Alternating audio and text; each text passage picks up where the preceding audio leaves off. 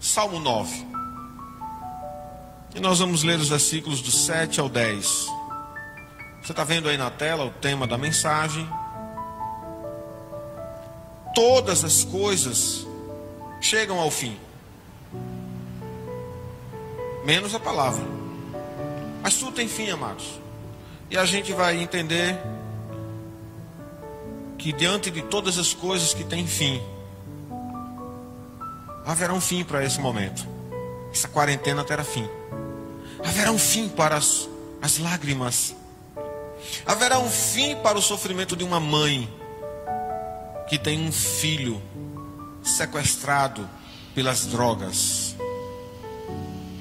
Haverá um fim para um filho, uma filha que foi abandonado.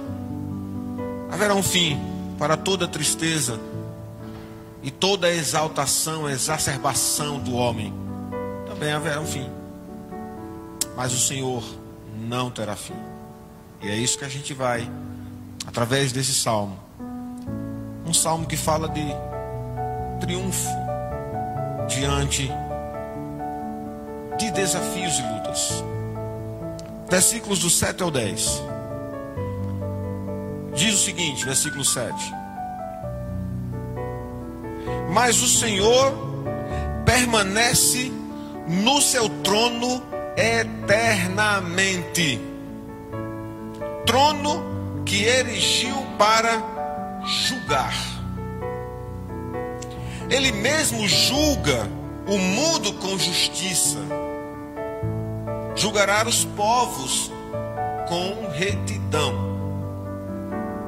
O Senhor é também alto refúgio para o oprimido, refúgio nas horas da angústia. Em ti, pois, confiam os que conhecem o teu nome. Porque tu, Senhor, não desampararás os que te buscam. Diga amém. Ó, oh, que coisa linda. Você olhando para sua casa, olhando para os seus. Essa é uma palavra profética. Olha para o seu lar e, e diz isso: O Senhor não desamparará este lugar, porque você o busca. Essa é uma palavra para o seu lar para a sua vida, seus filhos. Apesar dos pesares, creia. E esse salmo ele foi escrito por causa de ameaças, de lutas, o salmista louva a Deus pela libertação que ele conquistou. O Senhor conquistou a vitória sobre a morte, lá no cruz, na cruz do Calvário. Ele conquistou a vitória sobre as poderosas forças do inferno e do pecado. E tudo isso diante da fé que enfrenta o inesperado, futuro. Uma fé que enfrenta todas essas coisas sem medo, porque ela se baseia num passado que testifica a fidelidade e do poder do Senhor. Ela se baseia nas palavras que já foram profetizadas cumpridas. E ela, essa fé, ela se torna cada vez mais forte e vigorosa, baseada nas promessas das coisas que ainda não veio à existência. É assim. Hoje vamos estar um, ter um turbo de fé. Diz, Senhor, eu quero um turbo hoje. Terça-feira, terceiro dia da semana, eu quero ter um turbo de fé. Eu quero chegar até o domingo, no início da outra semana, chegar com energia suprida para suportar uma semana causticante de notícias tão ruins. estamos em preocupações. Amados, olha a gente olhando os primeiros três versículos. Eu louvarei o Senhor de todo o meu coração, no, no, no capítulo 9, versículo 1 cantarei todas as suas maravilhas. Então é hoje um dia de você cantar as maravilhas de que Deus já realizou trazer à sua memória o primeiro amor, as coisas que te dá esperança, trazer à memória todas as palavras das quais foram te prometidas e que você tem até esquecido, colocado promessa de Deus na gaveta do esquecimento. Abra a gaveta hoje. Tira as pastas das promessas. E comece a ler todas elas. Começa a ler as promessas de Deus. Vai lendo a tua história com Ele. Ah, isso aqui não chegou ainda o dia. Chegará. Em ti me alegrarei e exaltarei ao teu nome, o Altíssimo, e cantarei louvores. Porque, amados, porque o coração significa eu a personalidade, o pensamento seu diante de, de um sentimento a partir desse Deus que te acolhe. Todo o sentimento do seu coração alinhado, sabendo certamente que nos momentos de alegria exaltará, mas que nos momentos de dificuldade confiará. É esse coração que está personificado, que demonstra as emoções de um pensamento, do sentimento, a partir desse Deus que te acolhe. Nada menos que um louvor sincero, extraído de dentro de você ressonando o seu corpo inteiro como uma caixa de adoração acústica, ressonando todo um som de, de exaltação e louvor a Ele. E tudo isso é devido ao Senhor, por causa de todas as suas maravilhas. A palavra Altíssimo, ela é bem apropriada, porque ela apresenta a presença do divino, ela é suficientemente para definir uma palavra de medo e derrotar os inimigos, e principalmente os inimigos das almas. É. Muito bem. Glória a Deus. Versículo 3 diz: Tu tens sustentado a minha causa, significa que tu tens julgado a meu favor. Se Deus está te sustentando até esse momento, creia tão somente, Ele está julgando as questões a seu favor. Ele é o seu sustento. Aleluia. E fazendo isso justamente com retidão. Consequentemente, Ele é justo e direto. A gente olhando agora esses três versículos, quando eles estão aqui afirmando a grandeza, a soberania, a soberania e a majestade de Deus. No versículo 7, o Senhor, ele permanece no seu trono eternamente, trono que ele levantou para julgar. Então, sobretudo, como a música disse, Deus é Deus. Ele é inabalável Deus, Ele é tremendo Deus, Ele é tão grande Senhor. Poderoso, Ele é. Ele consegue fazer a partir de coisas impossíveis para nós, trazer as coisas possíveis. Ele confunde o grande com o pequeno. E há na história relatos de grandes feitos da parte de Deus, de cura, liberdade e de tão ato de grandeza, quando a gente olha para um mar sendo aberto, fendido, para um povo passar tranquilamente, enquanto as águas eram rompidas e ao mesmo tempo asseguradas, seguras como paredes para que houvesse a segurança da travessia. Tão grande é o poder de Deus. Então, amados, eu quero compartilhar alguns pontos com vocês. E o primeiro deles é dizer que o Senhor, ele permanece no seu trono eternamente. Eu vou usar o primeiro ponto, a palavra puramente como está escrita.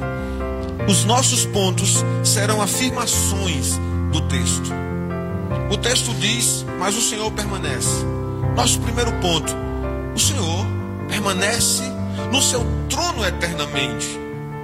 Ele perdurará para sempre, e isso, por sua vez, nos confere a esperança de um destino final melhor.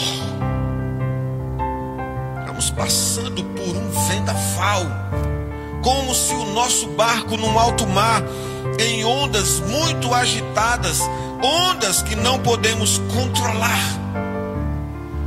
Não sabemos se o barco ele vira, se não vira, mas temos a confiança de que não fará isso, porque o Senhor, ele está no controle de todas as coisas.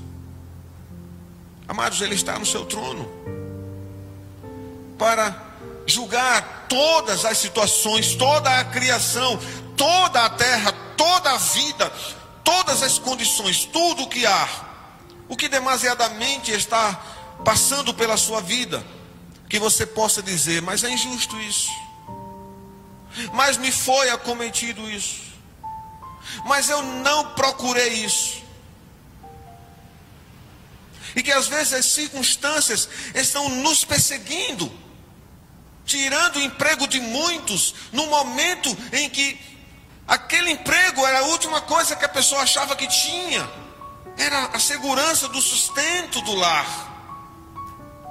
Era aquela saúde, porque diz que sem saúde a gente não tem nada, era aquela coisa que estava tudo bem e de repente se descobre uma doença terrível.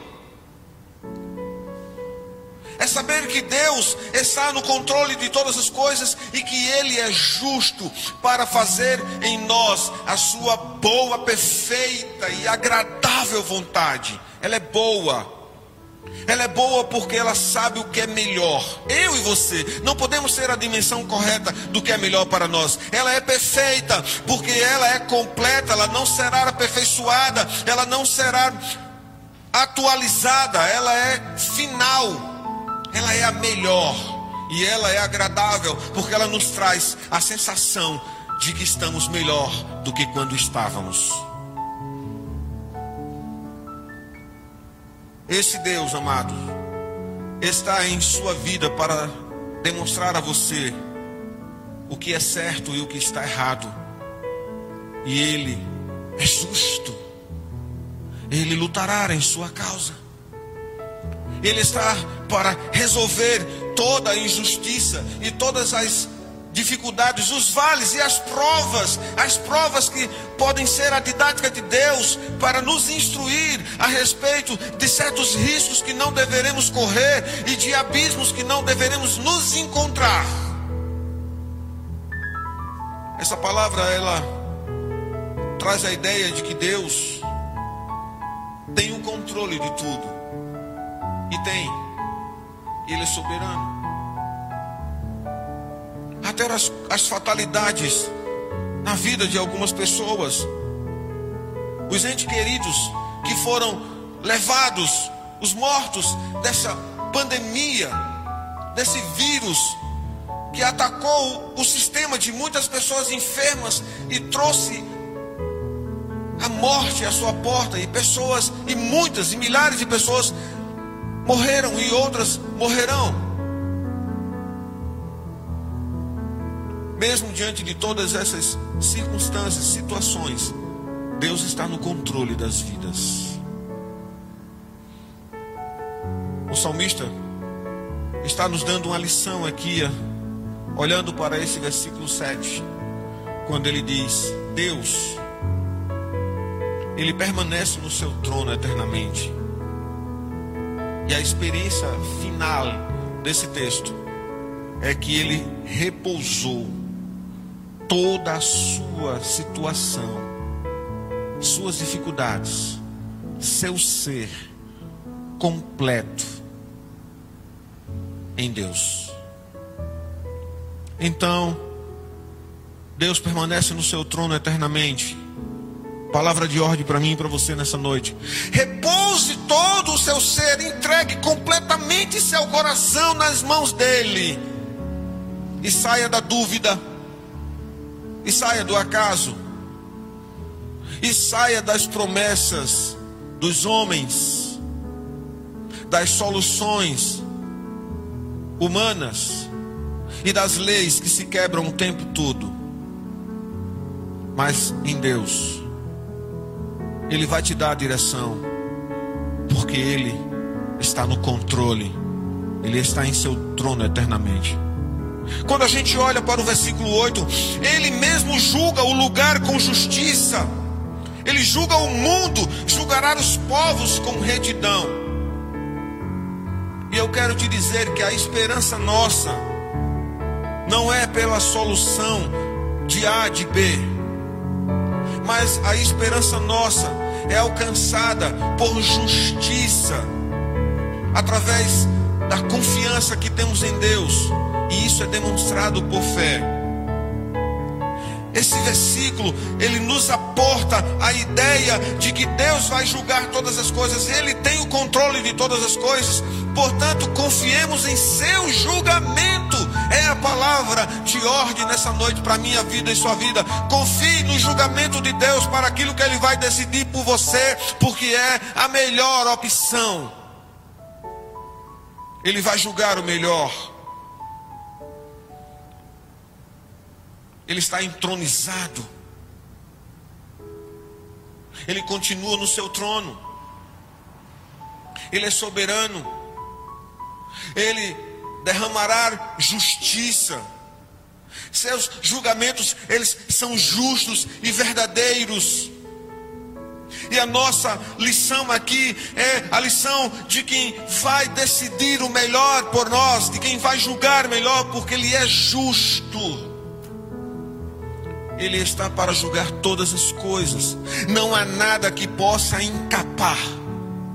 Não há nada que homem algum e principalmente o seu povo possa encapar. Não há como guardar lixo, sujeira debaixo do tapete. Então hoje é um dia também para a gente entender que se Ele é justo para decidir aquilo que é o melhor para nós, se Ele é justo para agir forma soberana. Nós precisamos, e verdadeira, nós precisamos estar livres, desnudos de qualquer acusação, abertos completamente para ouvir a sua sentença desencapar todas as coisas. Hoje é dia também de vitória, mas alegria, mas hoje também é dia de entregar a Ele todas as nossas questões. Se Ele é quem julga, então nós confiemos nele. O salmista está dizendo: Eu confio, eu estou entregando o meu ser a esse Deus que tem julgamentos justos e verdadeiros. Há um terceiro ponto. Quando a gente olha para o versículo 9, o Senhor é também alto refúgio para o oprimido, refúgio nas horas da angústia. E é evidente que um salmo está retratando diante da angústia, mas ele é refúgio em todos os momentos da nossa vida. Amado Deus, aqui é retratado por estar num alto lugar de refúgio. Num lugar alto onde nós podemos nos abrigar em Deus. Nos abrigar de qualquer opressão. Nos abrigar de qualquer medo. Essa palavra nos remete a um pensamento aqui nessa noite. Nós podemos nos esconder, nos abrigar nesse refúgio que tirará de nós todo medo nesta noite, toda desconfiança, a incerteza. A incerteza é uma coisa que nos, nos divide. A desconfiança é uma coisa que nos consome. O medo é uma coisa que nos estrangula. Mas esse refúgio, ele destrói todo o arco preparado, toda flecha, toda lança, o arco quebrado, a lança espedaçada, nada poderá te atingir. Você não será atingido. Mas diante desse refúgio, ele é o lugar onde a gente corre para abrigar-se, porque esse Deus é o Deus que nos guarda. O salmo diz, nos primeiros versículos, que ele é tremendo, ele é altíssimo, que os seus inimigos retrocedem, tropeçam de medo em sua presença, mas ao mesmo tempo que ele é temido por seus inimigos, ele é temido por sua palavra final diante das circunstâncias. E é uma das coisas que o inimigo das almas tem é quando Deus decreta. De modo que se ele é assim, ele também é para nós refúgio nessa noite. Ele é tremendo e nos acolhe. Ele é tremendo e não esculacha de nós. Ele é tremendo e não nos destrói. Ele nos acolhe. Isaías, no capítulo 25 do livro de Isaías, versículo 4 diz: Porque fostes a fortaleza do pobre e a fortaleza do necessitado na sua angústia, refúgio contra a tempestade. Nossa, irmãos, que tempestade estamos vivendo. Outras tempestades geradas a partir dessa que estamos vivendo. Mais dificuldades a partir dessa foram geradas. O salmo diz, a palavra diz ainda, e contra o calor, porque dos tiranos o bufo é como a tempestade contra o muro. Ele nos protege. Ele nos guarda, Ele nos seca, Ele, ele nos livra da tempestade, da sombra da incerteza. Há um quarto ponto. Olhando para o versículo 10. Em ti, pois, confia os que conhecem o teu nome. E eu quero usar o mesmo versículo para o ponto. Em ti, confia os que conhecem o teu nome. Certeza da confiança que temos construída na exposição desse texto só é possível para aqueles que conhecem a Deus, aqueles que estão perto e aqueles que não estão. Essa noite é tempo de dizer: Eu quero deixar a razão dos homens pela fé em Deus. É porque muitos modelos para explicar matematicamente as as mortalidades. Há muitos modelos, várias visões da mesma coisa. São razões humanas. Elas podem estar certas e absolutamente erradas. Mas Deus, uma palavra não se perde. Toda palavra de Deus, ela é reta, precisa ela tem seu cumprimento certo. Em ti, podemos confiar. E tudo isso se aplica aos que o conhecem, porque saber a verdade acerca de Deus produz em nós confiança. Conhecer Deus produz confiança. Não conhecer Deus não há possibilidade de confiança. E isso nasce dentro do nosso interior. Mesmo que haja as provações, e mesmo diante de tudo isso, elas não vão te abater. Não vão. Conhecer a Deus é produzir confiança interior, nascendo de dentro de você, frutificando essa confiança. Você será capaz de romper as provações, atravessar do início ao fim delas, e você não será abalado. Essa é a palavra nessa noite. É isso que me reporta a pensar esse texto. Porque tu, Senhor, não desampararás os que te buscam. Essa é uma certeza. Estou te dando mais uma palavra nessa noite. Terça-feira, palavra profética para a sua vida. Não desampararás os que te buscam. O Senhor não desamparará os que te buscam.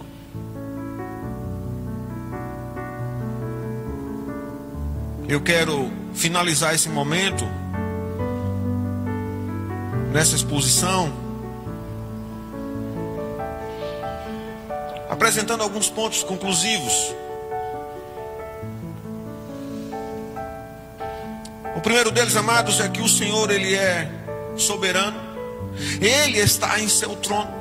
Ele tem o controle de todas as coisas. Essa mensagem quer deixar a convicção para você de que Deus é o Deus de tudo e é o Deus da sua vida.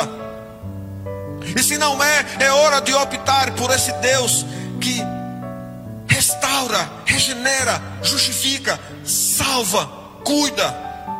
Deus de refúgio. Podemos entender por um segundo plano que a sua justiça ela procede nas bases da confiança e da fé. Fé que precisa ser nutrida, confiança que precisa ser germinada, nascida e florescida de você.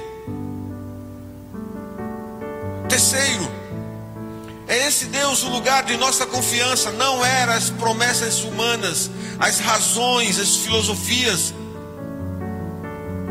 mas é Ele de fato o seu, o meu, o refúgio de toda a humanidade. Essa pandemia nos chama a atenção agora para que a gente perceba que esse Deus quer falar conosco, embora não sejam obra de Suas mãos, mas Deus vai usar essa situação para abençoar os homens. E por último, essa palavra só é aplicável àqueles que o conhecem e confiam.